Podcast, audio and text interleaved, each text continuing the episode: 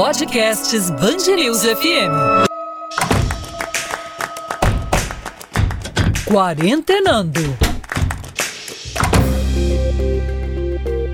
Olá, bem-vinda, bem-vindo a mais um episódio do Quarentenando, o podcast da Band News FM sobre a pandemia do coronavírus. Eu sou a Gabriela Maier, apresentadora do Band News FM 2 a 2, e hoje vim te convidar para uma conversa sobre ciência, sobre pesquisa, sobre vacinas, medicamentos, testes, sobre o papel dos cientistas em meio a uma pandemia como é que a gente vive neste momento. A gente conversou com a presidente da Fiocruz, Nízia Trindade, e ela dá um pouco desse panorama pra gente. Quem conversou com ela foi o Sandro Badaró.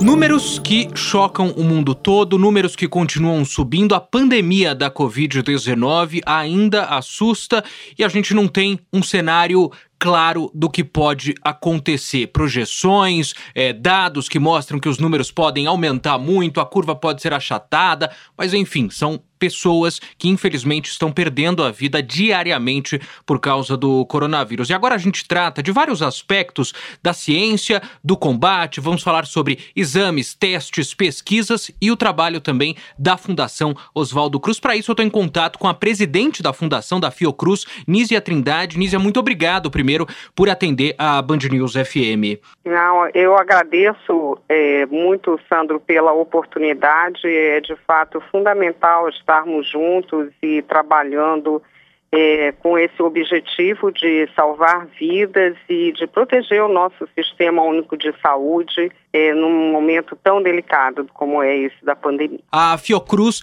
é uma fundação que atua pela ciência, pela saúde, é uma, uma fundação sempre com um olhar humanitário para a saúde pública. E recentemente tivemos a notícia de que a Fiocruz vira um laboratório de referência da Organização Mundial da Saúde, isso em meio a esta pandemia. Queria começar te perguntando como é que é o trabalho da Fiocruz para combater o coronavírus, seja com pesquisa, seja com orientação na defesa da ciência e também também como um laboratório referência?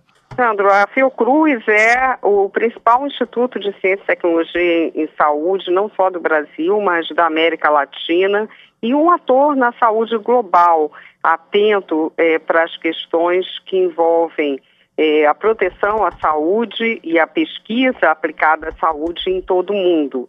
É, então, começo com essa frase para dizer que ao longo de 120 anos, é, sempre fomos referência na proteção à sociedade, na discussão de políticas públicas é, frente a problemas como das epidemias, das endemias e também da saúde ambiental, das políticas públicas. Ao mesmo tempo, estamos presentes hoje em 10 estados da Federação Brasileira, em todas as regiões, portanto, é, num dia, e também com uma plataforma importante na Universidade de São Paulo, em Ribeirão Preto, o que nos permite, além de é, desenvolver, dar continuidade a pesquisas ao longo desse tempo, também ter uma capilaridade nacional em amplo diálogo com os conselhos nacional de secretários estaduais de saúde municipais.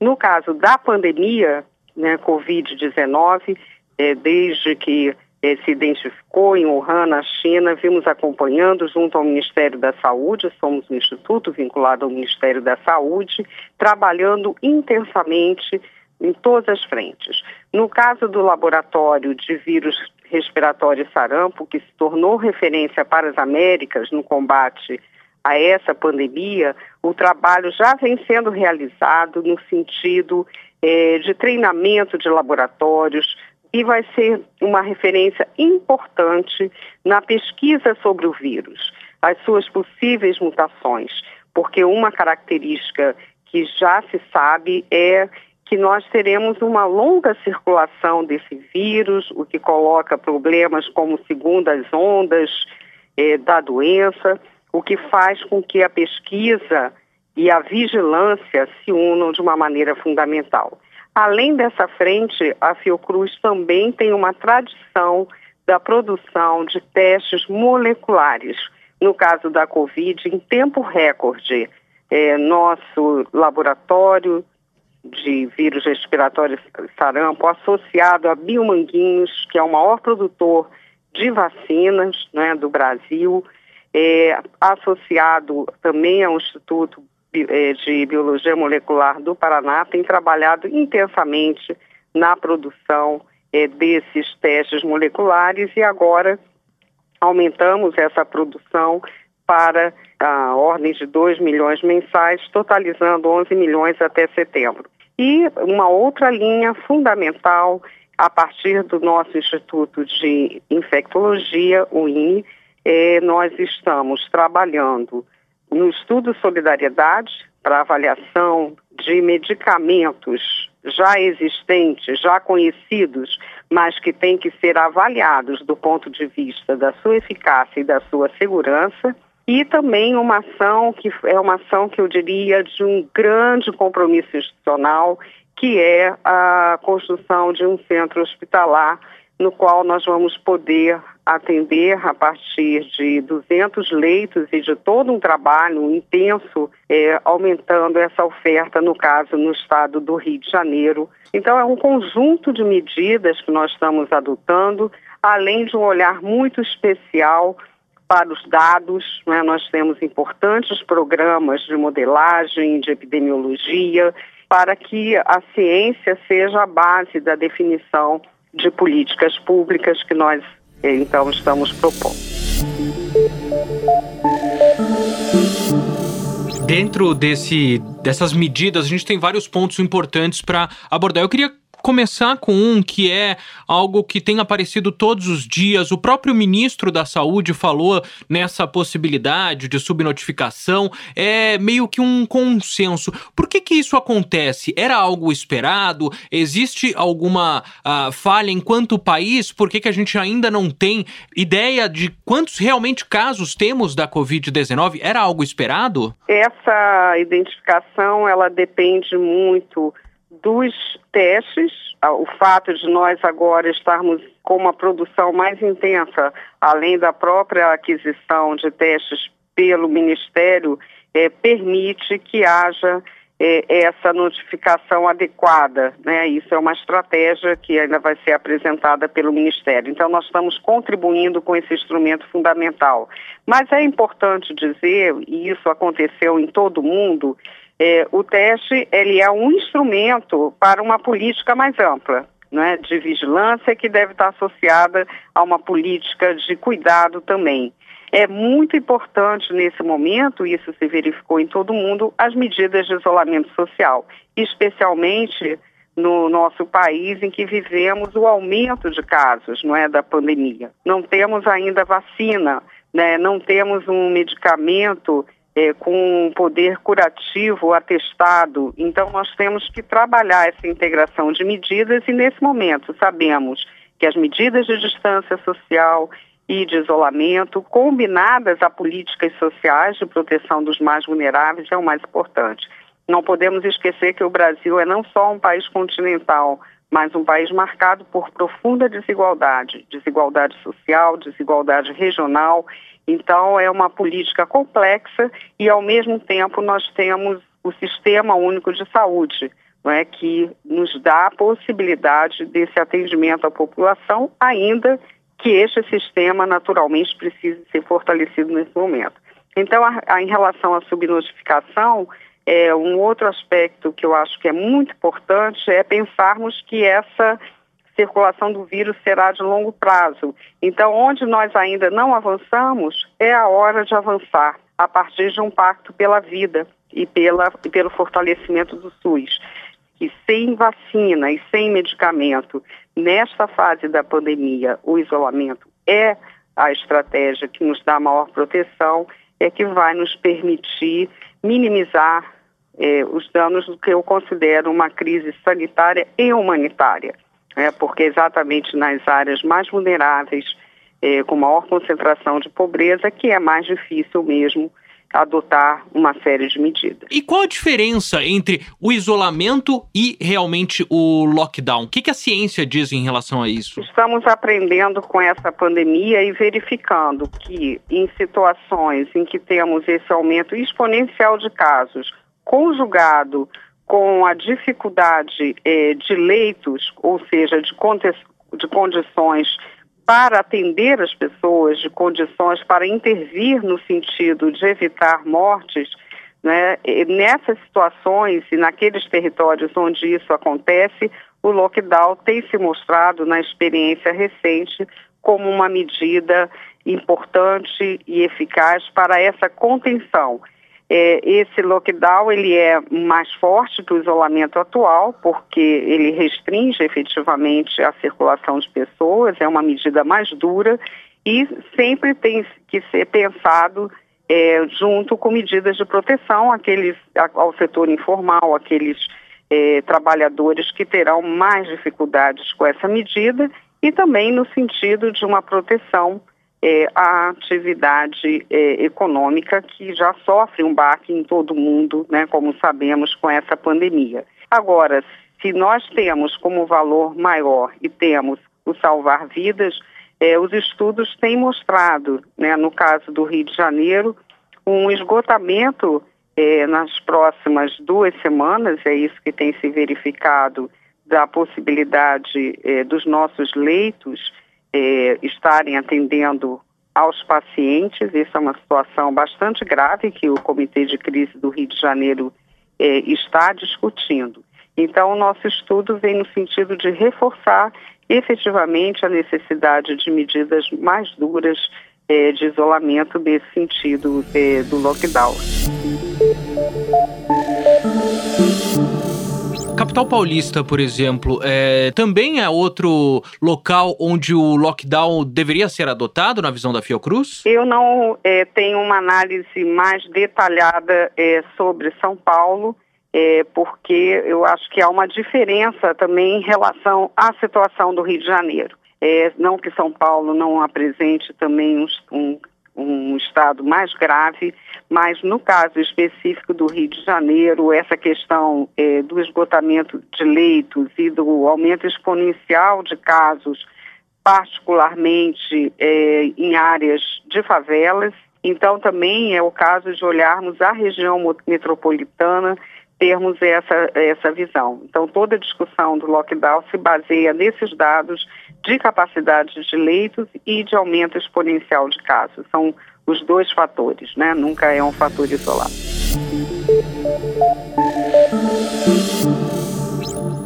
Eu estou conversando com a presidente da Fiocruz, Nízia Trindade, para falar sobre o combate à Covid. Nízia, tem um outro ponto que a gente já tocou brevemente, mas que eu queria me aprofundar um pouco mais, a questão das pesquisas. É, é importantíssimo. A gente sabe que, infelizmente, ainda não tem um medicamento. A vacina pode levar mais de um ano. No começo da, da quando a pandemia começou a aumentar o número de casos aqui no Brasil, a gente tinha uma defesa, ainda que sem dados técnicos, da cloroquina. É, se falou em pesquisas envolvendo outros medicamentos. Dentro da Fiocruz, como é que estão essas pesquisas? Algum cenário, algum, algum medicamento que a gente pode ter, eh, pelo menos em um médio prazo, para combater a pandemia? Quais são os dados mais recentes em relação a esse campo de trabalho? Nós estamos, eh, Sandro, participando do estudo da Organização Mundial de Saúde, o estudo Solidariedade, eh, e esse estudo ele vai, ele vai justamente, já está, não é, investigando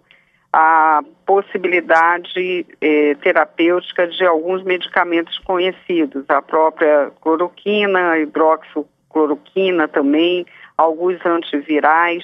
Então, esse é o, a principal referência não é, que nós temos como estudo. Mas a ideia é que exatamente à medida em que alguns medicamentos sejam avaliados e não mostrem eficácia ou, mostrem é, efeitos negativos importantes que sejam descartados para que se possa chegar a alguma recomendação.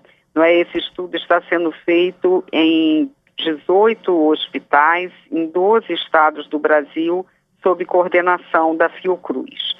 Então, esse é um importante braço né, dessa atividade ligada a estarmos contribuindo para pesquisas ligadas a medicamentos. Por enquanto a gente não tem como definir prazos, né? É impossível na ciência a gente é, ter certeza de que amanhã a gente vai ter um medicamento. Infelizmente, essa resposta a gente ainda não tem, né? Nós não temos essa resposta, mas devemos persegui-la, porque uhum. também todos nós estamos envolvidos em mostrar resultados, né? É, seria incorreto eu fazer qualquer estimativa de prazo, mas é como eu lhe falei, é, o estudo ele vai sendo progressivo. Então é possível também, não é, além dos medicamentos que estão sendo analisados, é, incorporar novos medicamentos que as pesquisas em laboratório, mas ainda sem aqueles estudos clínicos, ou seja, aqueles estudos é, que envolvem as pessoas com toda a metodologia científica, com os comitês de ética acompanhando, são esses estudos é que podem dar realmente uma segurança para a recomendação de um, um medicamento. Então, nós estamos, nesse momento, num intenso trabalho né, com esse conjunto de instituições, é, como eu lhe falei, e também articulados com o trabalho feito na Organização Mundial de Saúde, mas ainda não, não é possível, é, com segurança, é, afirmarmos que um medicamento é seguro. Né? Então, nosso compromisso é trabalhar para entregar esses resultados para a sociedade. Assim que houver realmente indicações conclusivas, estarmos compartilhando. E sabemos também que, como eu disse, é, infelizmente essa pandemia ela impactou os sistemas de saúde em todo o mundo, a vida de todos nós, né, em todas as dimensões, é, na saúde, na, na vida social, na vida pessoal, na economia, mas sabemos também que esse, esse vírus continuará a circular e, portanto, todo esse esforço de pesquisa garantirá é, mais à frente uma proteção à nossa sociedade. É importante não perdermos isso de vista. De vista né? Nós não estamos trabalhando só no curto prazo, né? nesse momento imediato, que é claro que requer de nós ações muito efetivas com todas as lacunas de conhecimento que temos. E a outra linha que eu eh, iria comentar é a linha de vacinas, que é muito importante. Uhum. Então, a Fiocruz está acompanhando toda todo o painel de se chama vacinas candidatas, né, vacinas com potencial, é, que ainda mediante os estudos clínicos, como eu falei, a Fiocruz tem acompanhado e participado é, desse esforço internacional. É, Biomanguinhos é o nosso instituto, como eu disse, o maior produtor de vacinas, não é, no país, como parte desse esforço. E, ao mesmo tempo, nós estamos é, na Fiocruz de Minas Gerais com o desenvolvimento de vacinas por um importante grupo de pesquisa de lá, com apoio eh, da Fundação de Amparo à Pesquisa do Estado e outros apoios certamente que virão. E estamos com eh, uma chamada com apoio do Ministério da Saúde, que é o Inova Fiocruz, dedicado ao desenvolvimento é, de pesquisas para responder às grandes lacunas de conhecimento e para gerar produtos, como vacinas, como medicamentos, como melhores protocolos para tratamento, ou seja, indicações né, de quais são as melhores formas, quais são, é, o, o, como deve ser estruturado o serviço de uma melhor maneira. Né, é isso tudo que nós estamos procurando articular. Mas sem dúvida, acho que todo mundo gostaria, é, até precisava que, que a, essas respostas aparecessem amanhã, mas é o tempo da ciência, é importantíssimo Exatamente. seguir o tempo da ciência, fazer tudo com o máximo de segurança possível. Nisa, pra gente é, entrar, eu tenho mais duas perguntas pra gente finalizar. Como a gente começou essa entrevista falando, são 120 anos de trabalho da Fiocruz, não é a primeira pandemia que a Fiocruz é, enfrenta, é, já tivemos outras, mas é, para quem é dessa geração, ou até é, parece que tá muito pior, que são mais mortes, é um mundo muito mais globalizado, então o avanço da doença em todos os continentes é impressionante. É, é o maior desafio que vocês já enfrentaram, talvez que a sociedade já tenha, a sociedade moderna já tenha enfrentado? É, eu acho que é o maior desafio, sem dúvida, do século XXI, não é? Porque é, alguns, inclusive, autores, alguns filósofos, alguns historiadores, sociólogos, é, chegam a apontar como uma grande inflexão no século XXI, porque uma pandemia como essa, ela é, impacta não só o sistema de saúde, mas a economia e todas as dimensões da sociedade. E acho que de uma maneira muito acentuada, pensar que esse mundo é um mundo muito vulnerável, não é? Mesmo as nações mais ricas é, vivendo situações de grande dramaticidade. Então, é um modelo como um todo de desenvolvimento, de cuidado com as pessoas, com a saúde, que é posto em xeque nessa pandemia. Essa pandemia me faz lembrar aquele famoso conto do Anderson, né, a roupa nova do rei. Né? Acreditamos tanto em alguns valores e de repente o rei está nu, né? como, como nesse, famo nesse famoso conto do Anderson. E me faz pensar isso eh, também eh, no sentido do que você falou. Existem outras experiências históricas equivalentes é, eu acho que o mais aproximado em termos de impacto global pode-se falar que foi a gripe espanhola, mas nós estamos falando então do início do século XX, né, os anos 1918 e 19, com um mundo com muito menos viagem, viagens, com outra realidade ambiental, é, com outros problemas, é, uma outra escala né, de problemas, eu diria. E, e essa pandemia, ela mostra a vulnerabilidade não é, desse mundo marcado por tantas desigualdades. Ao mesmo tempo, ela mostra um outro fator, né? e aí eu vou me referir ao Brasil, mas isso pode ser também referido a outros é, países. Mostrou a importância de, dentro do nosso sistema único de saúde, nós reforçarmos e que na Fiocruz nós temos trabalhado como complexo econômico industrial da saúde. O que vem a ser esse complexo?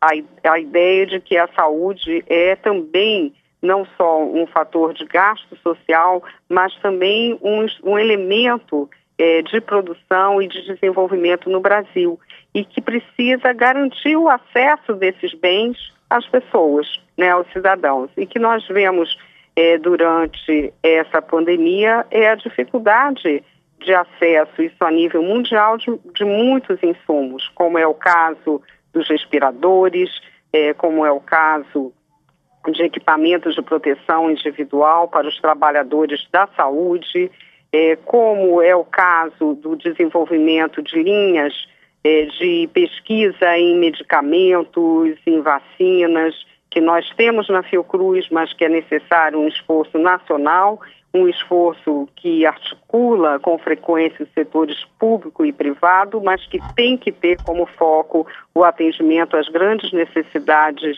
de saúde da população através do nosso Sistema Único de Saúde. Um sistema que tem que ser fortalecido.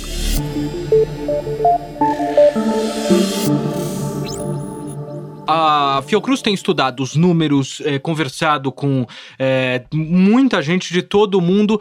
Muita gente quer saber quando a gente vai, claro, como você disse, né? Talvez a gente nunca volte à normalidade que a gente conhece. Mas quando é que a gente vai ter pelo menos uma flexibilização, as pessoas começando a retomar algumas atividades? Claro, saúde é prioridade. Isso acho que já está, é, pelo menos para boa parte das pessoas, já está bem claro. Mas é possível, dentro das projeções, dos números que a gente tem, imaginar quando a gente começa a retomar essa normalidade, entre aspas? É, essa pergunta eu não tenho bases seguras para responder. Há projeções de fato. Quanto mais seguirmos as medidas de isolamento, de distância social, mais nós estaremos contribuindo para um retorno seguro, porque é disso que se trata. Não é? Certamente é impossível manter medidas muito duras é, por muito tempo, mas isso é uma frase muito genérica. O que nós vamos ter que ter é monitoramento o tempo todo, vigilância, um olhar de proteção social, é, testes para que se possa ir identificando a circulação desse vírus, testes é, sorológicos, né, que são esses testes que tem se falado é, para identificar a imunidade, então, na fase correta e com monitoramento científico. Então, é, eu diria que nós estamos com uma grande tarefa ainda pela frente, que só pode ser bem enfrentada com muita coordenação política. Então, não dá para dar uma resposta objetiva, precisa, melhor dizendo. Objetiva ela é, ela ainda não é precisa porque ela requer um olhar diário né, e ela requer, sobretudo, que essas medidas agora apontadas de isolamento, de distância, né, elas sejam seguidas pela população. E para isso sabemos que não é simples, para isso tem que reforçar medidas de proteção social, né, as populações mais pobres, mais vulneráveis. Temos preocupação também é, com relação à população indígena, falando né, dessas populações vulneráveis. E o que a ciência vai fazer, um instituto como o nosso, vai ser proposições baseadas em ciência, baseadas em estudo, mas são os gestores públicos é que tomarão essa decisão. Então é isso que eu posso dizer com segurança, Sandro. Temos que seguir essas medidas, é, temos que ao mesmo tempo é, ter uma oferta de leitos integrada. Né? É muito importante que, no caso, haja uma oferta é, de leitos integrada do setor público e privado para que não tenhamos uma grande catástrofe social. E além disso, né, já que estamos encerrando essa entrevista, eu queria aqui manifestar meu voto de total louvor aos profissionais de saúde em todo o mundo, mas no Brasil em particular essa semana mesmo perdemos dois profissionais de saúde nosso, da nossa Fiocruz, um do Instituto Fernandes Figueira, que é ligado à saúde da mulher, da criança e do adolescente, e outro do Instituto Nacional de Infectologia. Então, a esses dois profissionais de saúde eu quero render minha homenagem e a minha solidariedade às famílias. Né, a Covid-19 vai chegando perto de nós. É, Para você e os que nos ouvem terem uma ideia, Nesse momento eu acompanho meu pai, que está eh, bem, é, mas convalescendo de Covid-19 no município de Santo André. E eu quero aqui elogiar a excelente conduta dos profissionais de saúde também daquele município. Em todo o Brasil eu vejo a luta desses profissionais de saúde, é, também a luta da ciência. Então é esse pacto que eu quero ressaltar como mensagem aqui para todos né, da, da Band News e uh, para todos que nesse momento, como eu, acompanham e tentam, né, dentro dos limites de, das nossas instituições e das nossas capacidades, eh, fazer com que essa grande catástrofe eh, social, sanitária, humanitária tenha o menor efeito possível daqui para frente sobre a nossa sociedade. Lígia, sem dúvida, faço as suas palavras minhas, toda a homenagem é, devida aos profissionais da saúde que estão na linha de frente desse combate à Covid. Infelizmente, a gente tem gente é, que ainda não entendeu isso, é, pessoas que chegaram a hostilizar profissionais de saúde em uma atitude lamentável, mas toda a homenagem, todo o apoio. Desejo também melhoras é, toda a recuperação seu pai, Nízia. Ah, e obrigada, obrigada, querido. A gente segue acompanhando, pode contar com a gente e parabéns ao trabalho de vocês e também dos profissionais da saúde. Eu conversei aqui com a presidente da Fiocruz, Nízia Trindade. Mais uma vez, muito obrigado, Nízia, e até uma próxima. Obrigada, Sandro, e a imprensa também, eu acho que todos os órgãos de comunicação têm um papel fundamental como vem desempenhando ao longo dessa pandemia. Muito obrigada.